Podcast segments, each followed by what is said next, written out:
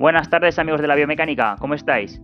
Bienvenidos una tarde más a los podcasts de eBiomechanics. Esta tarde tenemos con nosotros a Tomás Ponce, un fisioterapeuta especializado en CrossFit que nos va a hablar de cómo evalúa y cómo reentrena el movimiento de sus deportistas. Os dejo con él, un saludo.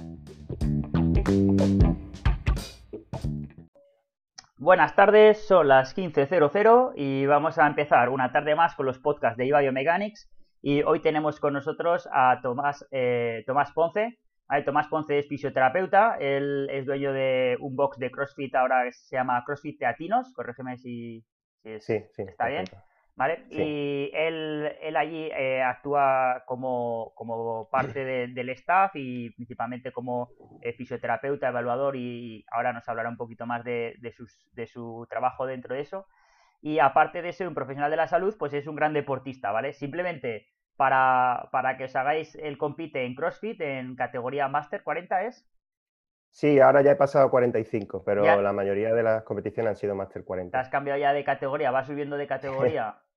Sí, bueno, una categoría que no quisiéramos, pero bueno. Oye, sí, porque quiere decir que cumples años. Y, y, bueno, dentro de, tiene una amplia experiencia en competición, cuéntanos alguno de tus mejores, para ponernos en situación, alguno de tus mejores podiums o, o méritos deportivos pues la verdad es que todos han sido especiales para mí. Eh, mi primera competición en, Francia, en París, fue especial porque fue la primera y aparte una de las mejores competiciones de Europa. Y empezar con eso ya fue como, ¡buah! Eso es como una competición europea para mí. Y fue muy especial. Y luego ya todas, todas, porque he tenido competiciones en equipo que me, han, me, lo he pasado genial con, con, mi, con, mis, con mis compañeros de guerra y luego individual que se sufre más, pero bueno, al final todas son, me da igual no subir al podio, la verdad es que cada competición se, se disfruta. Bueno, pues tenemos un crack del CrossFit, tanto en ejecución como tal, como en conocimiento. Ahora vamos a intentar exprimirte un poquito más ese, ese coco. Así que bueno, bienvenido a, este, a esta entrevista y espero que en los próximos 40, 30, 40, 50 minutos, depende de cómo se nos dé eh, la entrevista, pues lo pases bien y, disfrutes con, con, con todos nosotros. Sí, muchas gracias por contar conmigo. Bueno, eh, te habíamos traído, primero, eh, quiero que, nos cuentes un poco, eh, ahora pues dices que ya has pasado de categoría Master 40, ¿vale? Entonces ahora mm. ponos un poquito en cómo llegas al punto en el que estás ahora, ¿vale? profesionalmente, es decir, cómo te diriges desde la fisioterapia, pues cuando uno sale, etcétera, cómo te vas redirigiendo y cómo acabas en tu situación actual, que como he dicho, pues es un poco al frente de, del, del box este de CrossFit Teatinos y cuéntanos un poquito también cuál es tu labor actual eh, en ese box, ¿vale? Bien, yo empecé trabajando en gimnasios, ¿vale? Eh, empecé ahí eh, como, como un instructor normal en, sala, en sala de musculación, hacía clases colectivas, etc. Y bueno, y estuve unos años trabajando ahí hasta que ya luego decidí, pues bueno, había hecho varios cursos privados, pero yo quería hacer algo oficial, quería algo que, eh, tener una base sólida de, mis conocimientos para que, bueno, al final eh, creo que, que las, eh, las, competencias que te da una, una, formación oficial, pues bueno, pues te da una buena base para luego, por lo menos para ir con una bandera diferente, ¿no? Entonces empecé por eso. luego me hice la carrera de fisioterapia porque aquí en Málaga no había, no había INEF y, me encantó. Eh, todo lo relacionado con el deporte, fisioterapia, eh, y ya entonces empecé a ver la vida con, ojos de fisioterapeuta y como nunca he dejado de entrenar y de hacer deporte, pues me topé con, el CrossFit, eh, viendo unos vídeos y tal, y al final pues empecé yo por mi cuenta. por esa época, bueno, yo tenía pensado ya montar mi centro, y hice todo lo posible por, por, montarlo, entonces eh, estuve ahorrando y tal, hasta que tuve la oportunidad de abrir el centro, entonces eh, mi idea principal fue montar un centro de fisioterapia con una parte de CrossFit y, así lo hice. Eh, tenía un par de consultas, tenía un espacio grande para, para empezar y luego eso se quedó pequeño. A los meses ya empezó aquello a quedarse pequeño porque eh, teníamos más de 100 clientes en un local de 100 metros y, aquello ya era, era una pasada, no se podía. Entonces, eh, yo aposté por eso porque, mm, como fisio vi en el, en el CrossFit un, deporte muy completo, por el sentido de que utiliza gestos en, teoría funcionales, ¿no? naturales del cuerpo, no utilizamos máquinas, y vi en ello un poco eh, una forma de ponerte en forma, pero a la vez aprender a moverte, y para mí la oportunidad de, ayudar a la gente a aprender a moverse, a corregir gestos, incluso a, rehabilitarse de, problemas que tenía. Entonces lo vi como, como el, digamos, el, el, conjunto perfecto, ¿no? Fisioterapia, CrossFit, deporte, salud, y esa era mi filosofía. Y al poco eh, de eso, a los meses, cuando ya aquello se me quedó pequeño, pues ya me trasladé a la nave en la que estamos ahora. Y bueno, y desde entonces hasta ahora que llevamos seis años, pues ha sido eso, ha sido eh, la filosofía es eh, que la gente esté sana, que la gente se ponga en forma y tenemos eh, clientes de todo tipo, desde personas amas de casa que vienen a, echar un rato hasta competidores que, bueno, que tienen buenas marcas a nivel nacional. Y mira, una, una de las cosas que a mí me, me resulta siempre súper curioso, bueno, Primero que me, encanta que siempre tienes el foco de, como tu profesión te dicta, en este caso siempre tienes el foco de la salud, no hay en, mente, ¿no? Cuando trabajas y cuando hablas con, de, deporte, siempre estás con, bueno, quiero que hagan deporte, pero quiero que siempre desde una perspectiva de la salud, de, del, incluso la readaptación, ¿no? Y con todo este, tú ya sabes que ha habido en los últimos años mucho movimiento y mucho cambio de paradigma del concepto de la fisioterapia clásica, ¿no? Pasiva, que es el, que es mucho el concepto que hay en la calle, ¿no? De decir, eh, yo voy, me duele el hombro y quiero que el fisio me haga algo en el hombro y que mi, hombro gentilmente se ponga contento eh, por las manos de ese, mago, ¿no? Y, cuando cambiamos a un concepto más activo, yo, yo, lo he intentado y, en, mi, consulta hemos hecho algún pinito y hemos logrado hacer, eh, hemos logrado hacer parte de gran, trabajo de readaptación y reeducación de movimiento, etcétera, pero la gente no le cuesta entrar. Claro, tú partes casi de una premisa directamente al revés, es decir, tú partes del trabajo es activo, entonces ya la gente te conoce por eso, ¿no? Entonces, ¿cómo, cómo implantas cómo implantas en la gente esa semilla de decirle, eh, no, es, es, obligatorio fuerza, control motor, flexibilidad, etcétera? ¿Cómo implantas eso en la cabeza del que está lesionado y viene a ti porque tiene un dolor X? Eh, bueno, eh, es difícil, ¿vale? Yo eh, incluso con, es decir, la transición en la que yo pasé de ser fisioterapeuta a, empezar con esta nueva, con este nuevo planteamiento, eh, fue difícil hacer la transición. De hecho, eh, muchos clientes al final tuve que, decir que no porque mi enfoque de la fisioterapia pasiva ya pasó a la historia. Bueno, eh, eh, yo, como en mis, comienzos fueron, fueron básicamente eso, es decir, yo cuando, cuando terminé mi carrera, pues como todo buen fisio o, oficio que esperaba ser bueno, pues me, me planteé pues, el, tener buenas manos. Me hice mi, me busqué dónde hay un mejor curso de terapia manual, tal, pues al final eh, me hice mi, mi, curso de terapia manual ortopédica y también había tocado tema de, de, movimiento porque me gustaba mucho el planteamiento. Aparte, eh, en la carrera vi, a través de un, de un, trabajo que hice, toqué el tema de la estabilidad, de la, de la estabilización lumbopélvica, que por cierto sacamos, sacamos unos profesores míos y yo, sacamos un capítulo de un libro sobre eso. Y, y ya ahí ya empezó a, darme, a darme más el, a picarme más el gusanillo por la parte más activa. Luego cuando en el curso este de terapia manual ortopédica que hice, también eh, Peter O'Sullivan, no sé si lo conoce, que es también de lumbopélvica, eh, también me cambió mucho el enfoque, porque yo pensaba también que todo era, todo dolor de espalda baja era, era inestabilidad y al final viene este hombre y te cambia el paradigma y te dice, pues no, ahora las clasificaciones son estas y estas. Y al final, pues bueno, y empecé a investigar eh, luego di, también con un curso de Chili Sarman de eh, síndrome de alteración de movimiento. Estuve, tuve la suerte de, ir al último curso que hizo en Europa aquí en Valencia con ella. Pues y, yo, fui al primero. ¿Ah, sí? Sí, yo fui el primero que hizo Chili Sarman en Valencia también. Sí, sí. Y pues... la primera vez que lo trajeron fuimos ahí. Igual hasta coincidimos, pues, no sé. No sé si fue el primero y el último. Si hubo más ediciones, desde luego no, pero. Pues yo creo que el último seguro. El primero no lo sé, pero puede ser que fuera, que fuera ese.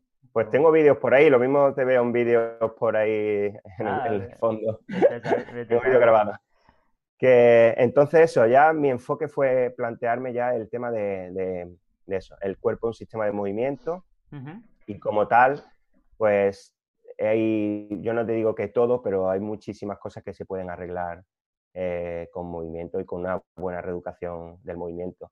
Entonces, todavía es difícil. Es decir, yo ahora ya no ejerzo como fisioterapeuta eh, como en ese, concepto, pasivo, Exacto. Yo eh, sí es cierto que a lo mejor si alguien necesita, por ejemplo, que yo le haga alguna técnica que le, que le movilice, que le manipule, que le haga alguna técnica con movimiento y tal, yo le ayudo o, se la aplico. Pero em, como norma general yo intento a la gente pues enseñarles, enseñarles, pues hazte esta técnica. De hecho, muchas veces me viene la gente, eh, mira, Tomás, me duele eh, el hombro en esta técnica o en esta tal, y le digo, vamos a ver cómo se mueve tu hombro. Le veo cómo se mueve el hombro, le veo cómo hace la técnica y cómo, o cómo hace el ejercicio, que ahí realmente donde hay que valorar eso. Yo, a mí, el valorar a una persona en una camilla, eh, en un, en un, cuando le duele el hombro en un gesto, pues eh, me resulta un poco eh, absurdo, ¿no? Porque si te duele en un levantamiento de hombro, el hombro, ¿por qué no vemos tu hombro cómo hace el levantamiento, ¿no? Yo creo que es la mejor forma de saber de dónde puede venir el dolor. Que una persona tenga con una tendinopatía del, supra o de tal eh, y te diga que tiene dolor ahí, eso ya es evidente, pero lo que no es evidente es de dónde puede venir ese dolor, la causa, qué, qué, está haciendo esa persona con su hombro cuando hace el gesto que le duele.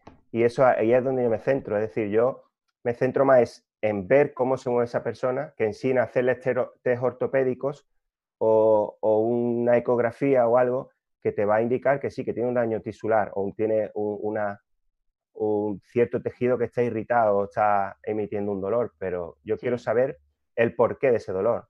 Yo, yo, por ejemplo, en la parte de camilla, yo siempre digo que la parte de camilla nos da información, nos da una información estándar, ¿no? Es decir, eh, respecto al resto de la gente en, en, la misma condición X, porque sí que es verdad que hay bueno, sé que el hombro es más móvil o menos móvil en una camilla, pero luego esa persona cuando se mueve, cómo se mueve. Y la ecografía nos pasa igual, vale, tenemos la imagen, está bien para saber el estado del tendón, oye, se ha roto, no se ha roto, etcétera, nos va a dar una información, pero una vez que sabemos cómo está, vale, pues yo ya puedo decir, bueno, ahora cómo se mueve, ¿no? es decir, no son descartables por mi, o sea, yo siempre digo, digo ¿tienes la ecografía eso? Perfecto, bien, porque me, me, permite saber cómo está eso, si ese tendón está muy degenerado o no, cuánta carga ha soportado, está soportando, etcétera, me da información pero obviamente no es, eh, no puedo pasar de ahí a, directamente a, la interpretación, ¿no? O sea, yo tengo que analizar el movimiento y en cuanto más, como tú bien dices, en cuanto más cerca sea el movimiento que donde aparece el problema mejor, porque es donde podemos entender lo que está pasando. Así que totalmente, totalmente de acuerdo contigo. Claro, y que también hay, saber, hay que saber diferenciar que puede ser eh, que el movimiento que esté haciendo sea su provocador, es decir, el provocante de, su situación, o no, a lo mejor es un movimiento antiálgico que está cogiendo para evitar el dolor. Entonces tenemos que saber, eh, entonces en ese caso, pues yo intento a lo mejor hacer una técnica de corrección mientras hace el movimiento y si le corrijo la posición articular y deja de dolerle, pues posiblemente sea porque eh, su posición de articular y su gesto en concreto está siendo mal ejecutado y, por, y, por, lo tanto irritando. Los test de provocación y alivio que tanto se utilizan en, terapia manual. Que, Exacto. Por ejemplo, Mulligan, ¿has hecho algo de Mulligan? ¿Has trabajado? Sí, el, curso que yo hice de terapia manual ortopédica fue en Australia, en Perth.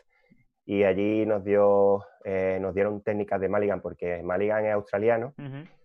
Y, allí se lleva mucho ese tipo de técnicas. Y, y esas son las técnicas que yo básicamente utilizo, eh, ¿sabes? Que yo, eh, cuando yo hago mis clases de movilidad en el, en el, en el box, que son gratuitas, que, que, las regalo porque quiero que la gente esté saludable, porque quiera la gente aprenda a, a autotratarse en cierto modo, ¿no? Es decir, pues bueno, pues puedo eh, ganar rango de movilidad aquí o puedo liberar tensiones allá o tal eh, pues al final creo que la salud de una persona depende de ella, no depende del fisio, ¿sabes? Porque el fisio te ve una hora y luego las otras 23 horas que haces tú con tu cuerpo, ¿sabes? Como, eh, como decía Shirley Sarman, eh, lo que hacemos durante el día es lo que nos mata, ¿no? Es lo que, lo, que nos destroza.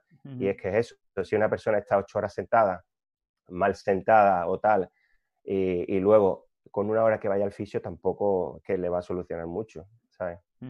La verdad que el, yo, yo hago en cuando ahora estoy ya sabes que estoy más centrado en la parte diagnóstica ahora saltaremos a ahora te saltaremos un poco más a esa parte pero cuando estaba en una parte donde había más hacía mucha más intervención y trataba más eh, al paciente y reeducaba eh, claro yo no estaba en un entorno mi entorno era un entorno más clínico donde teníamos también un gimnasio y teníamos parte para hacer pero no era un gimnasio al uso como, como un box como el tuyo. Entonces muchas veces lo que hacíamos era combinar la parte pasiva vale luego con la parte activa. Es decir, yo, por ejemplo, podía eh, dar un masaje, relajar, estirar eh, un músculo o hacer un estiramiento mm, pasivo o, pasivo asistido o activo o con rebote, etcétera, flexibilizar una zona, provocar activaciones selectivas eh, en camilla de la musculatura que yo quería para provocar una activación selectiva de eso y luego ya me pasaba a una segunda parte donde ya intentábamos integrarlo ya dentro del movimiento. Entonces hacía un remix probablemente, incluso muchas veces hacíamos en, la en el propio movimiento, lo que tú dices eh, de, las, de los test de alivio, test, de alivio y test de provocación, pero ya en esa parte, igual más que como test, nos hacíamos más, eh, por ejemplo, si yo quería ayudar a extender una cadera, pues intentaba hacer un estímulo manual que le llevara la tensión a la zona donde él, donde quería, eh, yo quería que el paciente llevar a la tensión. Porque si, por ejemplo, le pido una extensión de cadera a alguien con unos flexos de cadera muy tensos, más que los abdominales, lo único que haces es anteversar la pelvis. Entonces tú le puedes decir, extiende, extiende, extiende, y lo único que haces es anteversar cada vez más la pelvis. Entonces intentábamos generar el estímulo en el punto para que él fuera consciente. Entonces ya no era propiamente una terapia manual en el sentido de provocar tú el movimiento, sino de decirle que, o sea, utilizar las manos como guía de lo que quieres que haga. Porque a, veces, a veces verbalmente el, paciente no lo... Sí, sí, no, yo, yo sí utilizo las manos eh, como guía de, lo que tú dices, y incluso para reposicionar, por eso reposicionamos la articulación, por ejemplo, del hombro mientras hace una abducción y vamos haciendo la abducción con, esa, con ese reposicionamiento. Igual que a lo mejor si hay que palpar algunos músculos para que la persona eh, sienta dónde tiene que contraer tal, todas esas cosas sí, sí, sí decir que eso parte, eso yo creo que es parte de, una, porque en sí el movimiento lo está realizando la persona. Y yo mi enfoque en lo que, en el movimiento, yo, yo también incluyo eh, técnicas pasivas, por ejemplo, de estiramiento estático, sí, sí, sí. Si yo siempre intento eh, mi enfoque un poco es romper esos desequilibrios que está provocando, porque claro, al final eh, viene una persona, tiene un desequilibrio tal, pues intenta romper ese desequilibrio, lo que tú has dicho de flexores, extensores. Pues yo en, el caso eh, estiro a lo mejor estáticamente eh, los, flexores, los flexores de cadera. Luego a lo mejor puedo hacer incluso algunas técnicas de estiramiento más dinámicos. Y luego paso a potenciar la parte posterior, a lo mejor glúteo, y ya contrarrestamos, porque el glúteo seguramente cuando hay una hiperactividad de flexores, el glúteo va a estar en, en cierto modo va a estar eh, inhibido, entonces tenemos que compensar e intentar corregir los patrones esos que, que, se, que se, forman, o que, es decir, que al final es una terapia eh, más proactiva de, enfocada a eso, a corregir esos patrones. Te, mira, te vuelvo un poco para atrás en la conversación, ¿vale? Pero a la vez es para dar el salto, ¿vale? Y, te digo, valorar. Has dicho, valoro a la gente, ¿vale? Entonces, eh, ¿qué valoras? Eh, sinceramente, he hecho alguna vez valoraciones tipo laboratorio de todos los test ortopédicos, movilidad articulares, eh, desequilibrios musculares. Y luego eso, me han, algunas me han dicho poco y otras me han dicho mucho. Al final, eh, lo que, lo que a mí me gusta hacer es verlo cómo se mueven de forma espontánea. Es decir, yo a lo mejor cuando están entrenando, eh, sin que ellos lo sepan, estoy observando a todo el mundo y estoy observando cómo, cómo se mueven al hacer una sentadilla, cómo se mueven al hacer un, press de hombro, una, una dominada. Es decir, voy analizando, eh, ¿sabes? Eh, de forma eh, directa pero indirecta, es decir, no me están viendo, pero yo a la vez lo estoy, lo estoy valorando a todos y estoy viendo un poco... Ecológica se llama eso, sin intervenir. Exacto, exacto. Y luego intervengo directamente de forma directa, pues, por ejemplo, si me viene alguien con un problema o algo que note que tal, pues yo le digo, pues cuando termine la clase, te viene, miramos si hay alguna descompensación y te digo unos ejercicios para, corregir eso. Si en unos días mejora, bien. Si no mejora, me viene y miramos, y, miramos más en profundidad. Pero muchas veces son patrones muy repetidos que tú, lo sabes, que muchas veces los, patrones se repiten tantísimo que al final tienes prácticamente las recetas, eh, ¿sabes?, hechas ya para, y luego, pues, eh, eso. Eh, hay veces que me he encontrado en, en, camilla gente con mucha movilidad, eh, no tiene límite de rango de movimiento, no tienes desequilibrios musculares de ningún tipo, pero se mueven fatal.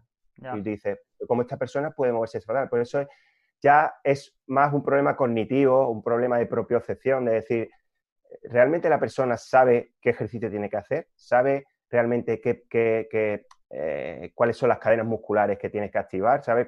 Al final muchas veces ya no es un problema de, en sí de, rango de movimiento ni que el sistema de movimiento esté alterado, sino que es la persona que a la hora de hacer un gesto deportivo, pues a lo mejor no tiene un background deportivo y motor muy, muy amplio y en un atleta de élite no te lo encuentras, pero muchas personas del día a día que vienen a echar un rato al gimnasio si te encuentras que a nivel motor son un poco más bien torpes en el sentido de ese, de que... Sí, el otro día hablábamos, con, el otro día hablábamos con Sergio... Eh...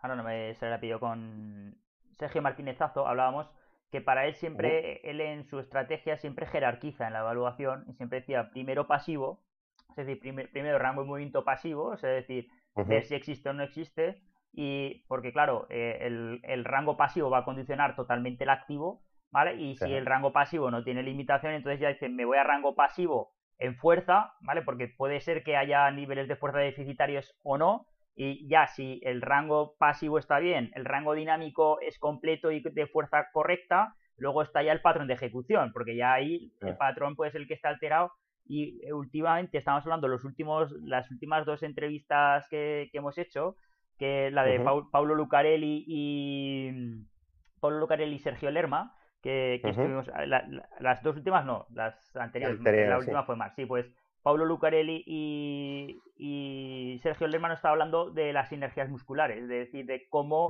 cómo se instauran las sinergias musculares, cuánto peso tiene cada músculo dentro de una acción muscular y eso, y eso ya no tiene que ver ya no tiene que ver ni puramente con lo pasivo, ni puramente con un estatus de fuerza del músculo, y incluso a veces ni siquiera con los reflejos, simplemente son los patrones que el, eh, que el deportista o la persona tiene porque lo ha aprendido así y lo ha aprendido mal. Claro, y al final eso ya es un, eh, eso ya es un tema del, sistema modulador, que es el sistema nervioso central, que es el que, el que memoriza esos engramas de movimiento y al final eh, es lo que tú dices, si lo has aprendido así, al final, ¿se puede reeducar? Sí, pero un trabajo tedioso de, tiempo.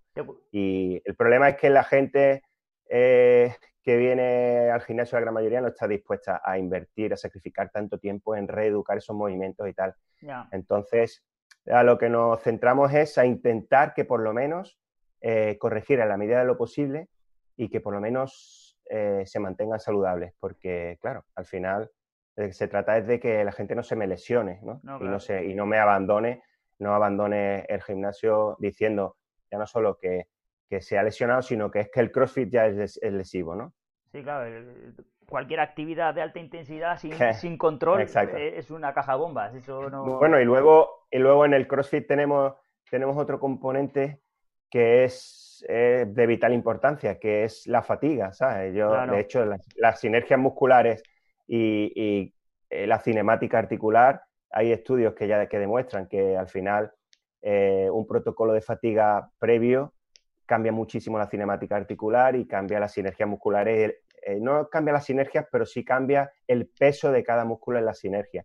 Entonces, estamos hablando de que ya no solo tienes que procurar de que una persona en una camilla y, en, un test de movimiento haga las cosas bien, sino que después de un entrenamiento o a lo largo del entrenamiento en una fatiga se siga moviendo bien. Claro. Y eso es, ese es el reto principal que yo me planteo y es el reto que, en definitiva tendríamos que plantearnos eh, los profesionales de la salud que estamos metidos en, deporte y, bueno, y en, y en CrossFit sobre todo que, hay mucha gente eh, nueva practicando que eh, a modo personal creo que sus cuerpos no están totalmente preparados para, hacer tanta variedad de gestos tan complejos, tan, y, con un nivel de fatiga alto.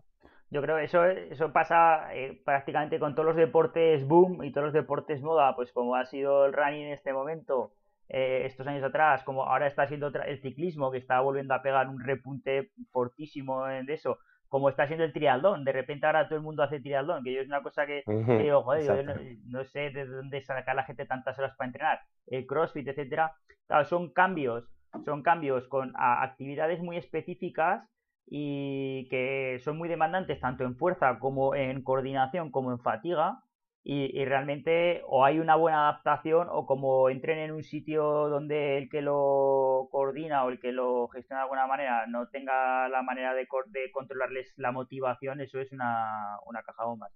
Te voy a contar, te voy a contar una cosa, una anécdota, ¿vale? De que estabas hablando del aprendizaje motor te voy a contar una anécdota que me pasó con un deportista que fue recordman de, de 60 metros lisos en 2013, que se llama Junior Pérez, ¿vale? Eh, el, tío más rápido en 60 metros lisos de 2013, una, una bestia. Eh, que tuvimos la suerte de evaluar una vez en, eh, en, una concentración en Granada. Y estábamos en Granada y estábamos en una pista de 100 metros en el CAR, en el Centro de Alto Rendimiento de Granada, y estábamos evaluando a un grupo de velocistas, ¿no? Este tío es un top mundial y estaba entrenando con, O sea, estábamos ese día haciendo entrenamiento con, con una serie de velocistas españoles de alto nivel, ¿vale? Pero que la gran mayoría estaba muy lejos de su top mundial, ¿no? Y le digo, y de repente había uno que era un desastre corriendo, pero un desastre, o sea, decir, eh, desastre absoluto. Y entonces cojo y le digo, le digo, oye Junior, ¿has visto cómo corre ese chico? Y me dijo, me dijo, perdona que soy un arrogante, dice, pero no veo correr a nadie que sea peor que yo. Y entonces yo le dije, claro, me quedé un poco sorprendido, ¿no? Porque realmente, y le dije, oye, digo, ¿y por qué no, no esto? Y me dice, dice porque mira, dice, eh, te das cuenta cuando ves a gente correr, o sea, cuando ves a otras personas corriendo, te das cuenta que de repente, si te fijas en cómo hacen fallos, dice, de repente te das cuenta que empiezas a hacerlos tú. Dice, de repente te encuentras tú haciendo los mismos fallos. Dice, entonces, yo solo procuro ver gente que sé que técnicamente es muy bueno. Y si no, procuro no fijarme en nada para que no se meta. Entonces, fíjate cómo, y, yo hablaba siempre de las neuronas espejo, ¿no? O sea, aprendemos por imitación. Eh, gran parte de los patrones se instauran porque imitamos al que está adelante y este mismo chico me está diciendo básicamente que sus neuronas, que no quería que su neurona espejo aprendiera de un tío que corre mal. Entonces, fíjate, claro, eso es muy importante. No quería exponerse. Claro, es muy importante porque tú, eh, si en, tu box la gente trabaja y trabaja bien y hay patrones de activación buenos y, se, y la gente aprende a levantar y todo el mundo ve a otro que lo hace bien, eso de alguna manera yo creo que también se contagia, ¿no? Sí, sí, sí, claro, por supuesto. De hecho, eh, algunos chicos nuestros han ido a entrenar a otros sitios y, y, lo que nos han reportado han sido, hoy me han dicho que tengo buena técnica y tal, no sé qué. Y a nosotros eso nos gratifica un montón porque eso es señal de que ponemos, ponemos empeño en que la gente consiga hacer las cosas bien. Eh, que lo que te he dicho antes, no, eso no quita que luego haya gente un poco más, menos, menos diestra a nivel motor, que les cueste más y que necesiten más tiempo. Pero bueno, al final es como todo, ¿sabes? Intentar que cada uno eh, vaya progresando a su ritmo y que, y que consiga eh, el objetivo, que es estar en forma y, bueno, y libre de lesiones. Te, recapitulo porque en esta nos hemos ido un poco de la, de, la, pregunta. ¿vale? Te había dicho, valorar, me dices, valoro movimiento natural, o sea, de, una manera ecológica, tú dejas que la gente haga los gestos como entrenan de manera habitual y tú vas intentando ver, evaluar. Luego has dicho, cuando ya encuentro a alguien que no hay algo que no me cuadra del todo o que veo que algo no me de esto, ya me voy a evaluar. Eh, has hablado un poco de evaluación de, del patrón, ¿vale? Ya más estático. Y luego complementas, complementas esa evaluación del patrón con rangos de movimiento, eh, algún test de fuerza, algún test de fuerza resistencia, eh, lo mides con mides, utilizas alguna herramienta de medición de manera habitual para esa evaluación o algún protocolo.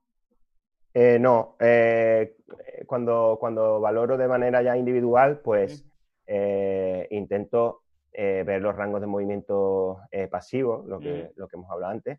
Incluso eso, los test de desequilibrio muscular que hablé antes también, intentar buscar eh, algunos desequilibrios, sobre todo cuando ya ves el, movimiento, el gesto, ya de ahí puedes deducir ya cuáles son los, eh, qué es lo que te va a encontrar. Entonces hay veces que ya haces un test selectivo, ¿no? Eh, no, no, haces una batería de test completa, sino que vas buscando un poco lo que... Y luego, sí, ya te digo, dependiendo de lo que yo considere, pues, o bien test de fuerza, fuerza, resistencia, eh, que suele fallar mucho, sobre todo en extensores, extensores de espalda, la gente está muy floja de extensores de espalda, el glúteo, eh, y luego hay eh, mucha sobreactivación de, flexores de cadera, isquiotibiales, en fin. Al final tenemos, tenemos que, ver un poco y, indagar un poco también en, el, en, el, en lo que hace esa persona fuera del box, porque tenemos que entender que son personas que vienen una hora al box, pero luego, ¿qué hacen el resto del día? Si a lo mejor se pegan ocho horas sentadas delante de un ordenador, sus patrones de movimiento podrían ser diferentes a otros que a lo mejor tienen una actividad más, más, activa. Más... Entonces, tenemos que también ver un poco encuentro. Yo como fisio, pues me gusta indagar en ese aspecto porque, claro, eh, puedo encontrar muchas de las respuestas a las preguntas que, que se me plantean cuando los veo moverse a veces, a veces por, por pasividad y otras veces probablemente porque la persona luego lleva una vida, una vida muy activa también, ¿no? Porque a lo mejor a veces, ayer hablábamos con Mark, eh, no sé si lo pudiste ver, eh, estábamos hablando de, que en Kenia, que son descansadores profesionales, que Mark dice, bueno, sí, eh, se levantan a las 5 de la mañana, corren una hora, pero son las 8 de la mañana y hasta las 5 de la tarde están quietos, tumbados tranquilamente con el teléfono viendo pasar la vaca o lo que sea, pero ahí de relax, ¿no? Sí sí, me gustó mucho, me gustó mucho, perdona, una, frase que él dijo de que un atleta debería entrenar en función a lo que puede descansar. Y, me gusta mucho eso porque eh, me encuentro a diario personas que, quieren llevar un volumen de entrenamiento demasiado alto para lo que pueden cuidarse. Es decir, yo, yo le llamo a, cuidarse al eso, al descansar, hacer sus series de, de trabajo de movilidad, estiramientos y tal y, no entienden que cuanto más volumen de entrenamiento, más volumen de cuidados, que si no compensas la balanza, al final la sobrecarga de los tejidos te va a conducir a una lesión. Y luego hay gente que vienen de trabajos de 8 horas, de 10 horas, súper estresados y quieren eh, eso, llevar un ritmo de entrenamiento eh, que, realmente no, no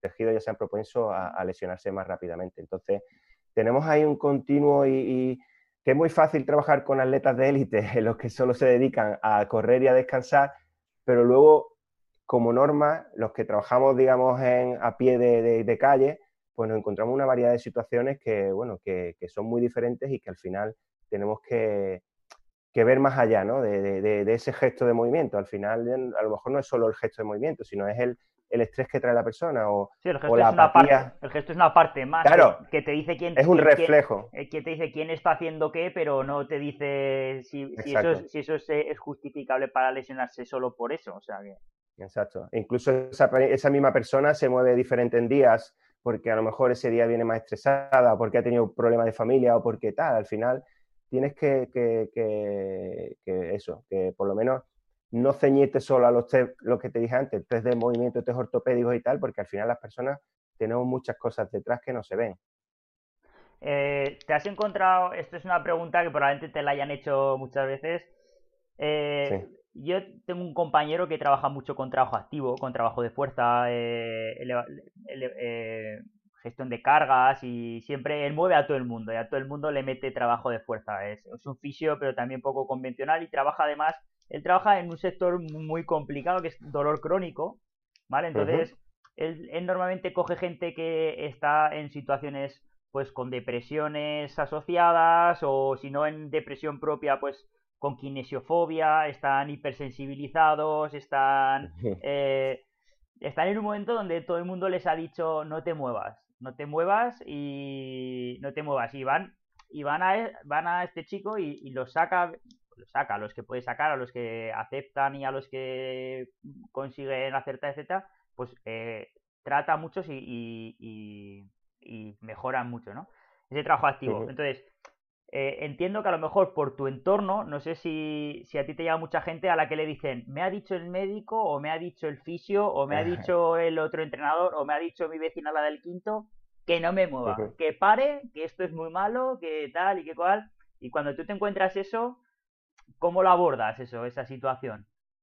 Pues eh, lo primero es que, bueno, yo no, me gusta desprestigiar a ningún profesional y yo le digo que, eh, lo malo no es moverse, sino es, eh, lo malo es cómo hacerlo, ¿vale? Yo cuando, cuando trabajaba en una escuela de espalda, ponía a la gente a hacer pesos muertos, ponía a la gente a hacer cosas que con peso, que decían, no, pero si yo tengo hernias, digo, tú no te preocupes, tú vas a fortalecer tu espalda y yo te voy a enseñar cómo moverte el peso y cómo moverte. Y así vas a dejar de tener problemas de espalda. Y la mm. gente al final se daba cuenta de que era cierto, de que yo al final le, ponía unos ejercicios con peso y tal y ganaba su, zona lumbar, ganaba en flexibilidad, ganaba en fuerza y, al final hacían gestos que, y, levantaban unos pesos que ellos no se imaginaban nunca que, que iban a poder hacer. En el box me pasa igual. Mucha gente me viene es que me han dicho que, no haga esto, no me digo, no, no, te han dicho que no lo hagas mal, pero es que aquí te, lo vamos, te vamos a enseñar a hacerlo bien. Entonces, el problema de, y, muchos de los que me vienen, eh, como algunos fisios ya me conocen, pues me dicen, ah, si vas a hacer crossfit eh, con Tomás no pasa nada, tú no te preocupes, sigue, sigue entrenando, pero eh, hay veces que, es eso, que realmente no es lo que hagas, sino cómo lo hagas. Entonces, es, es muy común de que la gente eh, al final pecamos de conservadores en el sentido de que puedo hacer esto en vez de decirle con quién. ¿sabes? o hazlo, bien o ten cuidado con quién. Exacto. O, yo siempre he dicho, ponte en manos de un buen profesional que sepa lo que hace y tal, y si necesitas algo, me vienes a mí y tal. Pero al final se hace las cosas bien. Yo siempre he abogado por eso, por eh, intentar llegar a, la mejor forma de hacer las cosas y tal.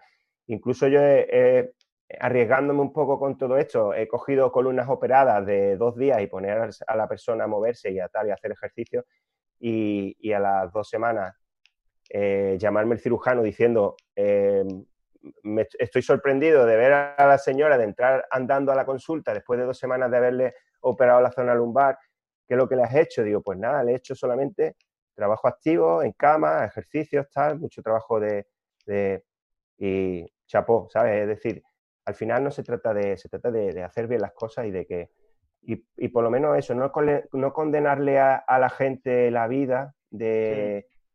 Porque yo pienso que el movimiento te puede ayudar en muchas cosas, ya sea eh, en temas musculoesqueléticos, incluso a nivel de eso, de esas psicopatologías que, el simple movimiento nos puede ayudar a, a segregar endorfinas y hacer que ese tipo de, problemas pues se pueden, a lo mejor no, erradicar, pero bueno, mejorar en, cierto modo.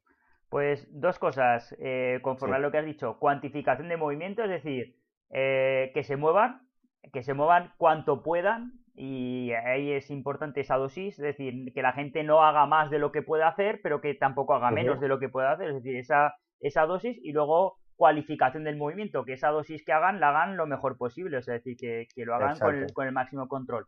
Dos mensajes que son importantes y que yo creo que tenemos, tenemos que nosotros mismos los sanitarios concienciarnos de eso, todos, o decir, todos, es decir, el movimiento es bueno, eh, el movimiento es bueno y sobre todo el buen movimiento es bueno. Y el mal movimiento también es movimiento, se agradece porque, pero hay que sobre todo evitarlo. Yo siempre digo que me pasa con, me pasa mucho con, yo prefiero que la gente se mueva mal a que no se mueva. Eso ya de inicio. O sea, prefiero el mal movimiento al no movimiento. Pero cuando hablo del mal movimiento, digo, pues si hay mal movimiento, prefiero el menor movimiento malo o por lo menos con la menor carga posible. Es decir, para que por lo menos la, estructura sea se, vea lo, menos afectada posible. Ten en eh, cuenta que, el sistema nervioso memoriza todo. Es decir, si haces un gesto cinco veces y haces dos veces mal, eh, dos veces bien y tres mal, el, el, sistema nervioso, el cerebro no va a interpretar que ha hecho dos repeticiones bien. Él va, va, a memorizar que ha hecho dos bien y tres mal. Es decir, todo lo está memorizando. Entonces, tenemos que cuidarnos mucho en cómo movemos para no automatizar esos gestos y para, en definitiva, no, eh, no memorizar programas de movimiento que al final a la larga nos puedan conducir a lesiones. Mira, ahí, ahí te, te cojo una palabra, automatizar. Automatizar es un proceso que, la ciencia ha demostrado que se basa en la repetición. Yo creo que eso, eso a la gente hay que, hay que metérselo en el coco. Yo creo que hay gente que quiere correr más de lo que su aprendizaje le da y de repente quieres gente que quiere mover más kilos, quiere hacer más repeticiones, quiere hacer movimientos. No, ahora quiero hacer este movimiento, pero es que no tienes capacidad para hacer todo eso. Tendrá, te, pasará que tendrás a muchos que tendrás que ir frenándolos porque se pasarán de motivados, ¿no? Exacto, porque al final eh, es lo que tú dices, quieren correr eh, antes de, aprender a andar y, y al final tenemos que ir paso a paso eh, haciendo las progresiones de los ejercicios porque ya no solo el gesto técnico, sino es la fuerza que tiene que tener en, ciertas cadenas musculares para poder realizarlo bien y de forma eficiente, ¿sabes? A mí de qué me sirve que tú hagas un ejercicio eh, cuando lo ves y estéticamente ya no solo es feo, sino es que, te puede conducir a, la lesión en, dos, en dos o tres repeticiones que haga. Al final no se trata de hacerlo de cualquier precio en el CrossFit es una cosa que yo he visto, que eh, yo no sé en otros deportes porque no estoy, pero el CrossFit ha abierto la puerta a competir a mucha gente eh, que, bueno, que viene de otros deportes, que sí, que está en forma, que, en cierto modo eh, el CrossFit te pone en forma y en unos años pues puedes adquirir un nivel para competir, pero incluso en, atletas de alto nivel he visto que, que hay veces que mm, predomina el, el hacerlo ¿sabes? De hacerlo a cualquier precio, es decir, yo lo hago y como está, como está hecho, me da igual si estoy, si estoy cometiendo un patrón malo, si estoy eh, eh, colapsando ¿no? el miembro inferior, es decir, eh, pronación, valgo, tal, y me estoy reventando rodilla, cadera o lo que sea, siempre cuando la, repetición me cuente, me da igual cómo lo haga. Pan para hoy, hambre para mañana, ¿no? Exacto, eso es, esos son son, mm, eh, una, son personas que eh, eh, en, un futuro al final van a, van a estar lesionadas o no van a poder tener una vida competitiva muy larga. Pero al final yo muchas veces me llevo la mano a la cabeza y yo he cometido el error. Es decir, yo en competición también he desvirtuado la técnica porque al final lo que te he dicho, en fatiga es muy difícil al final y, cuando estás por tiempo que tienes que ganarle en una carrera, que tienes que ganarle al de al lado, al final tienes que sacar y hacerlo como sea. Pero eh, pienso que eh, hay que intentar reducir al mínimo eso. Es decir, si tú estás en una competición donde estás jugando algo, bueno, lo puedo aceptar, pero eh, estoy harto de ver vídeos en YouTube, en, Instagram, ahora que todo el mundo publica todo y tal, de la gente haciendo las cosas mal, entrenando, ¿sabes? Y a mí eso no, no me entra en la cabeza. Si tú estás entrenando, en, el entrenamiento no tienes que competir contra nadie, tienes que solamente aprender a moverte, tienes que aprender eh, eso, automatizar los gestos, hacer los gestos lo más eficiente posible y que tu cuerpo lo haga eh, de eso, con, la mínima carga articular y, muscular posible eh, y no sobrecargar ningún, ninguna cosa más de lo normal. Entonces, Mm, veo que realmente no se pone el énfasis en, esa parte en lo que debería de ponerse. Es como, quiero levantar más kilos, quiero, quiero hacer más repeticiones de esto, quiero que se me vean las anillas haciendo el tal, pero eh, no me preocupo, por, no me preocupo por, mejorar los gestos, por mejorar la eficiencia, la eficiencia técnica y por, en definitiva, por moverme lo más eficientemente posible. Perfecto, te voy a pedir, ya estamos llegando al final, ¿vale? Para, ir concluyendo, llevamos ya 45 minutos para que veas cómo se pasa el tiempo de, rápido. Eh, te voy a pedir eh, top 2 ejercicios de fuerza, ¿vale? O top 3 si quieres, te voy hasta 3, ¿eh? Top 3 ejercicios de fuerza que crees que todo el mundo debería de, de practicar y te voy a pedir top 2 estiramientos. ¿Vale? Dos estiramientos y dos, tres ejercicios de fuerza que creas que, además ahora estos días que estamos muchas horas en casa, todo el mundo debería de al menos hacer. Bien. Como eh, los básicos de siempre, de, fuerza, sentadilla, peso muerto y press. diría press de banca eh, o press de hombro. Es decir, pero press de banca mm, lo pondría antes que el press de hombro. Es decir, press de banca, sentadilla profunda, por supuesto, no a mediación ni tal, sino sentadilla bien ejecutada eh, y un, buen peso muerto. Son tres ejercicios que te dan un, estímulo muy fuerte, eh, incluso a nivel anabólico. El estímulo eh, neuroendocrino que te proporciona, yo creo que no son comparables con otros ejercicios. Que sí, que luego hay ejercicios de fuerza que, son complementarios y tal, pero como esos tres yo... Y dos estiramientos. Estiramiento. O dos músculos, dos músculos Diana que, o dos movimientos Diana que crees que todo el mundo tenemos que aprovechar para estirar estos días. Pues yo a los míos le he puesto mucho trabajo compensatorio, le estoy poniendo sesiones de trabajo compensatorio para hacer en casa porque de estar mucho tiempo sentado, al final eh, se pierde extensibilidad en, los isquiosurales. Entonces eh, le, estoy poniendo trabajo de eso, aparte de compensar con trabajo lumbar de eh, resistencia muscular lumbar para compensar ese desequilibrio de la cadena posterior. Igual que en la parte superior, pues eh, pectoral, eh, estiramiento de pectoral y fortalecimiento de los periescapulares. Para igual compensar en la parte superior, compensar esa, ese desequilibrio que podemos crear ahora de... Exacto relajar cadena anterior ahí en esta parte y potenciar un poco. Bueno, pues para voy a hacer voy a hacer un mini resumen en dos frases, espero que me dices si te gusta o no, si lo, si lo puntualizas y así aprovechamos para despedirnos también de la, de la audiencia. Antes de despedirnos, una cosa, ¿vale? Eh, hemos cerrado, mañana vamos a hacer la última charla en directo, mañana tenemos al doctor Carlos Balsalobre, que es desarrollador de, ciencias de, licenciado en ciencias del deporte y tiene ha desarrollado varias eh, aplicaciones móviles para cuantificación y cualificación del movimiento, así que espero que, mañana, eh, espero que estéis todos aquí para la última, la última charla en directo, el resto, el resto de charlas que hacemos las vamos a ir subiendo en diferido, ¿vale? Porque ya eh, mi, energía ha agotado, ha colapsado ya y, no me da para hacer más directos, pero bueno, seguiremos dosificando. Y bueno, he metido la cuña esta para que no se me fuera la gente antes de hacer el resumen, porque si no salen corriendo. Eh, Tomás, te hago un eh. mini resumen a ver si estás de acuerdo. Eh, trabajo de fuerza y resistencia es muy importante, tanto tener fuerza como resistencia a la fuerza.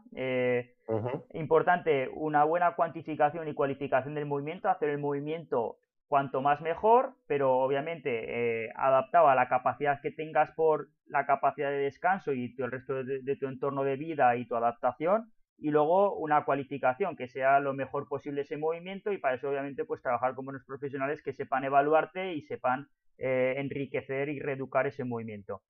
Eh, muévete, muévete lo mejor posible y estos días que está la cosa un poco complicada, pues haz sentadilla profunda, peso muerto y press de banca o press de hombro, cuatro ejercicios, ¿eh? uno te lo dejo como doblete, ¿vale? Y aprovecha para estirar los isquios fortaleciendo la resistencia lumbar y los pectorales fortaleciendo periescapulares para intentar cambiar esa postura que estamos manteniendo estos días de tanta silla y tanto sofá. Así que, sí, pues muchísimas gracias Tomás. La verdad que yo creo que así es como tiene que seguir evolucionando la, fisioterapia y, el abordaje activo del, paciente. Enhorabuena por tu trabajo y espero que hayas pasado un buen ratito con nosotros.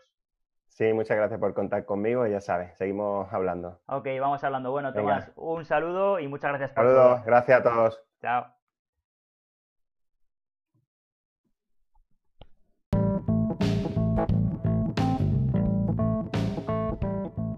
Y bueno, amigos de la biomecánica, nos despedimos por hoy. No os olvidéis de seguirnos en nuestros canales de podcast, YouTube, Facebook o Instagram, siempre buscando eBiomechanics. Un saludo